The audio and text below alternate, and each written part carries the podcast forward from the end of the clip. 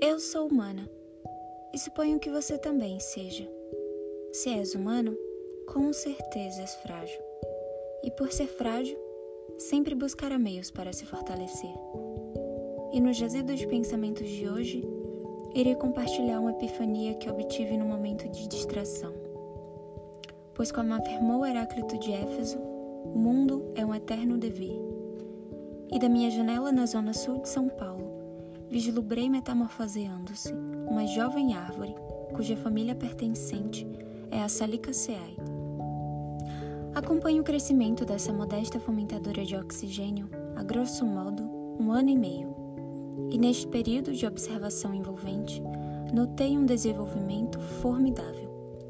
Uma visão encantadora se entregasse a escorregar as pupilas dilatadas por entre seus galhos esguios e marrons, grossos embaixo e afilando progressivamente a cada centímetro, com folhas médias levemente ovais e pontudas, em um verde bandeira na superfície lisa e um tom verde-oliva do lado oposto.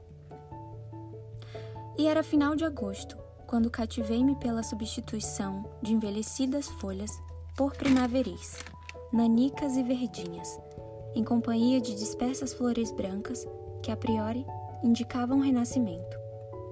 E então refleti. Se correlacionarmos nossas mudanças humanas com as transições das plantas, examinaremos que elas, assim como nós, ou diferentemente de alguns de nós, alteram-se para vir a ser mais saudáveis, mais resistentes, mais autossuficientes, mais virtuosas, maiores e despropositadamente mais belas. Das plantas, revigoram-se em beleza externa e interna a mudança do aprimoramento, que ao revitalizar-se beneficia tanto os outros quanto a si mesma. Se doa sem nada desejar, além do que é seu por natureza. A luz quente e moderada, que aquece em vigor, combinada com o fluido transparente, oriundo da condensação do vapor de água na atmosfera, que promove crescimento, clorofila e vivacidade. Dos humanos, ilustro dois tipos de transformações predominantes.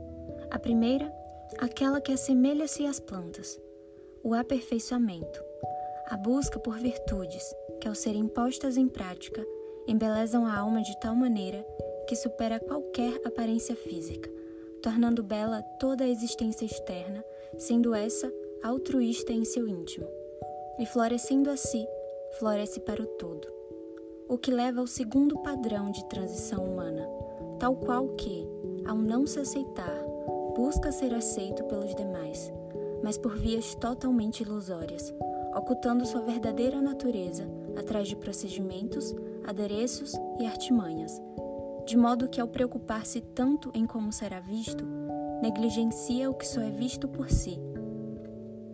Esclarecendo que não estou generalizando, pelo contrário, quando traçamos o caminho da excelência, nossos hábitos mudam até o ponto em que cuidamos com mais carinho de nós mesmos, consequentemente, da nossa imagem.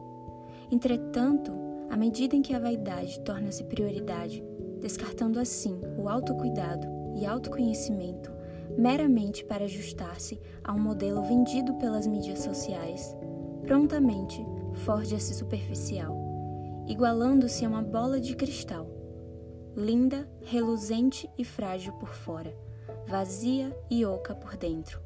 Nada tem a agregar, além da aparência, frívolo como um enfeite de mesa. Pois, como disse Sócrates, o belo é útil. Com isso, nem tudo que é bonito é belo de fato.